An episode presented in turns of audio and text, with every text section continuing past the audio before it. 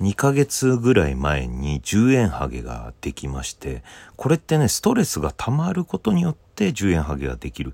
だからストレス溜めないように生活していれば、まあこのね、10円ハゲも治ってくるっていう話を聞いたんで、まあもともとストレス溜めてたつもりはなかったんですけど、まあそこからはまあ気持ち的にね、溜めないように GoTo でね、えー、まあ都内のホテル泊まったりとか、うん、まああんまりね、こう溜め込むような生活しないどこうと心がけて2ヶ月生活してきたらですよ、10円ハゲ、もう1個増えました。なんで？うん。そういう心がけようとしてんのがストレス溜まってんの？どういうこと？今頭20円分あります。今度、うまい棒2本買いに行きたいと思います。三拍子高倉の高倉ラジオ。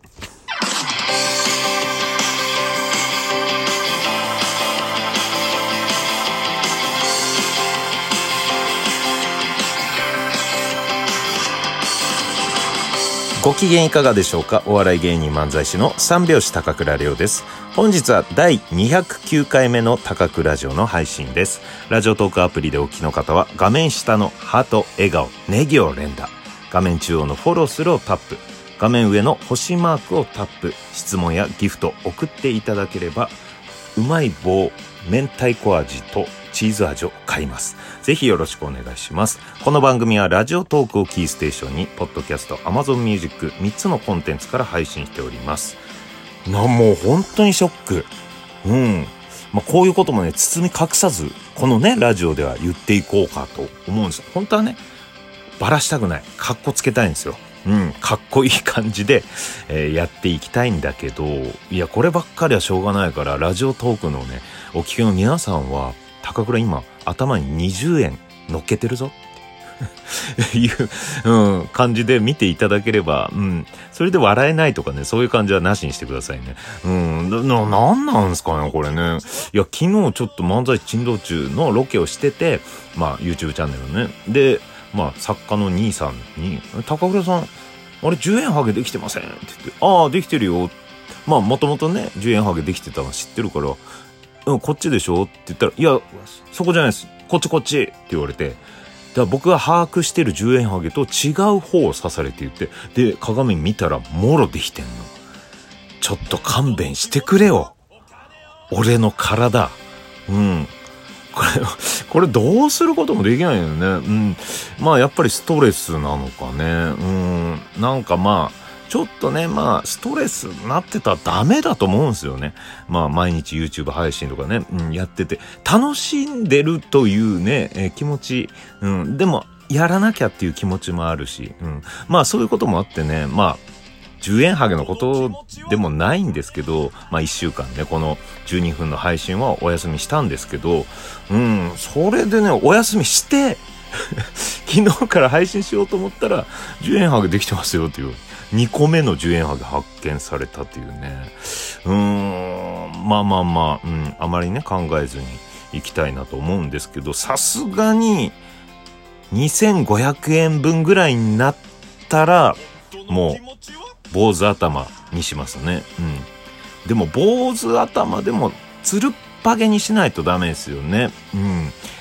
ハゲがこうね、できてきたら。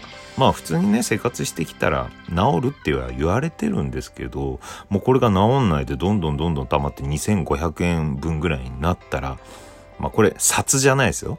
お札2枚と500円玉1枚の2500円ハゲじゃないですよ。あの、10円ハゲが2500円分ぐらいになったら、いや、それ相当、相当か。うん。じゃあ、1000円分ぐらいにな、1000円でも相当か。500円分ぐらいか。10円ハゲで500円分ぐらいになった時はもう全部、うん、頭反りますよ。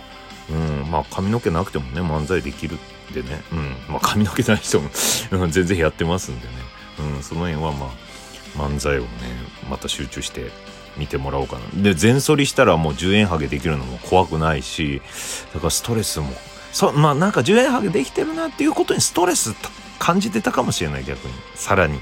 うん。悪循環だったからね。うん。だったらもう全部剃っちゃおうかなと思ってね。まだ人生で、まあ、坊主になったことは2回ありますね。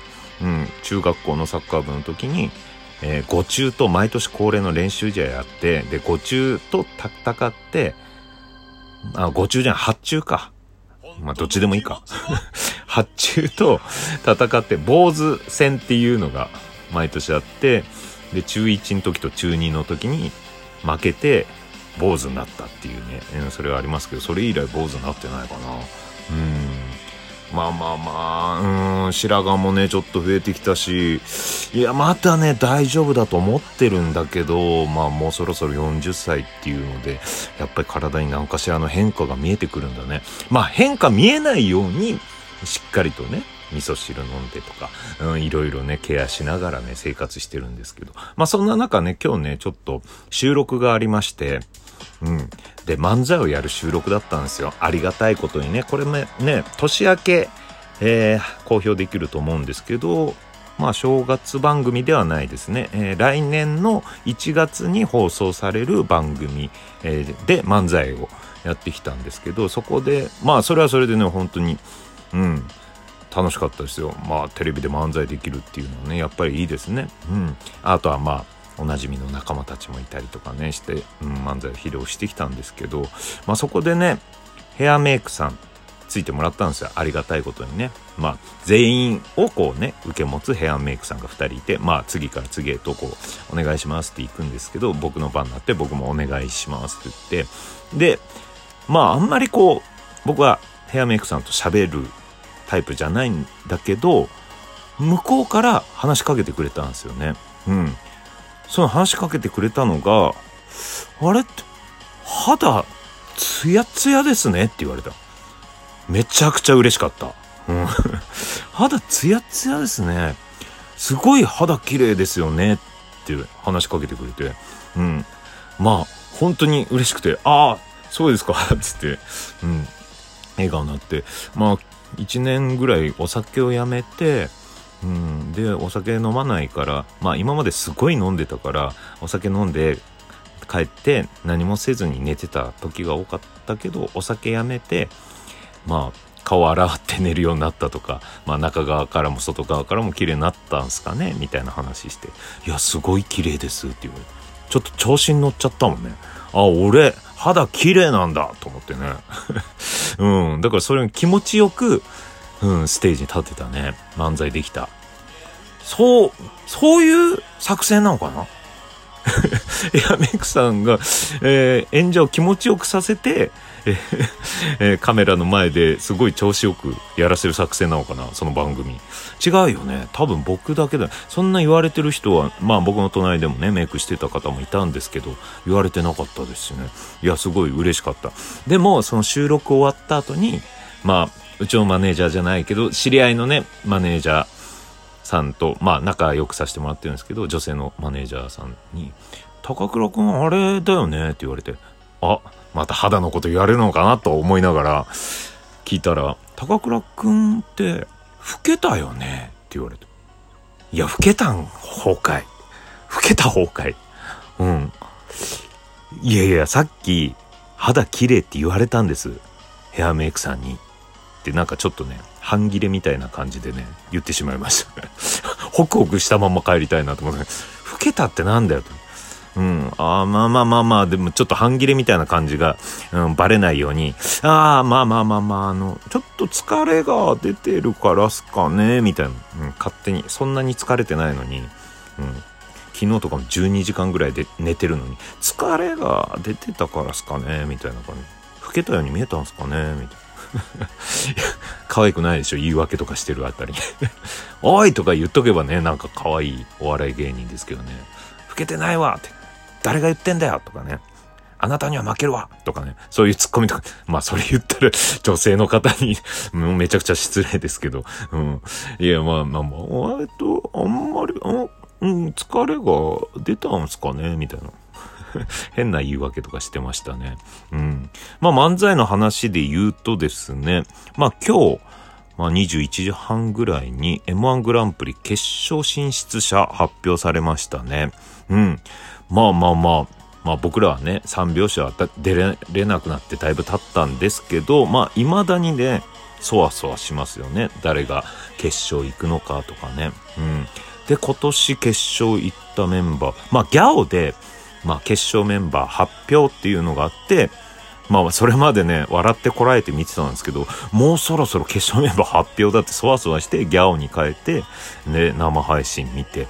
いや、見てたらすごいですね。まあ、今まで結構ね、ライブシーンで一緒にやってきた、あの、錦鯉さんっていうね、うん、一人は49歳、もうそろそろ50歳で、うん、正則さんと高橋さんのコンビ、錦鯉さんが決勝行ったりとか、まあ、仲良くね、いろんなライブ出たり、うん、トークライブやったりとか、もうすごいし、ま、ライブシーンであった喋るウエストランドも決勝行って、あとはまあ、だいぶ後輩だけど東京ホテイソンってライブでもね結構一緒になったりするその3組が東京の吉本以外のライブシーンから行ったっていうのでちょっとねまあツイッター界隈でも盛り上がってるんですけどやっぱりこれもう本当に嬉しいっておおめでとうって言ってあげたいんだけど未だに僕はなんかね悔しいね。うん。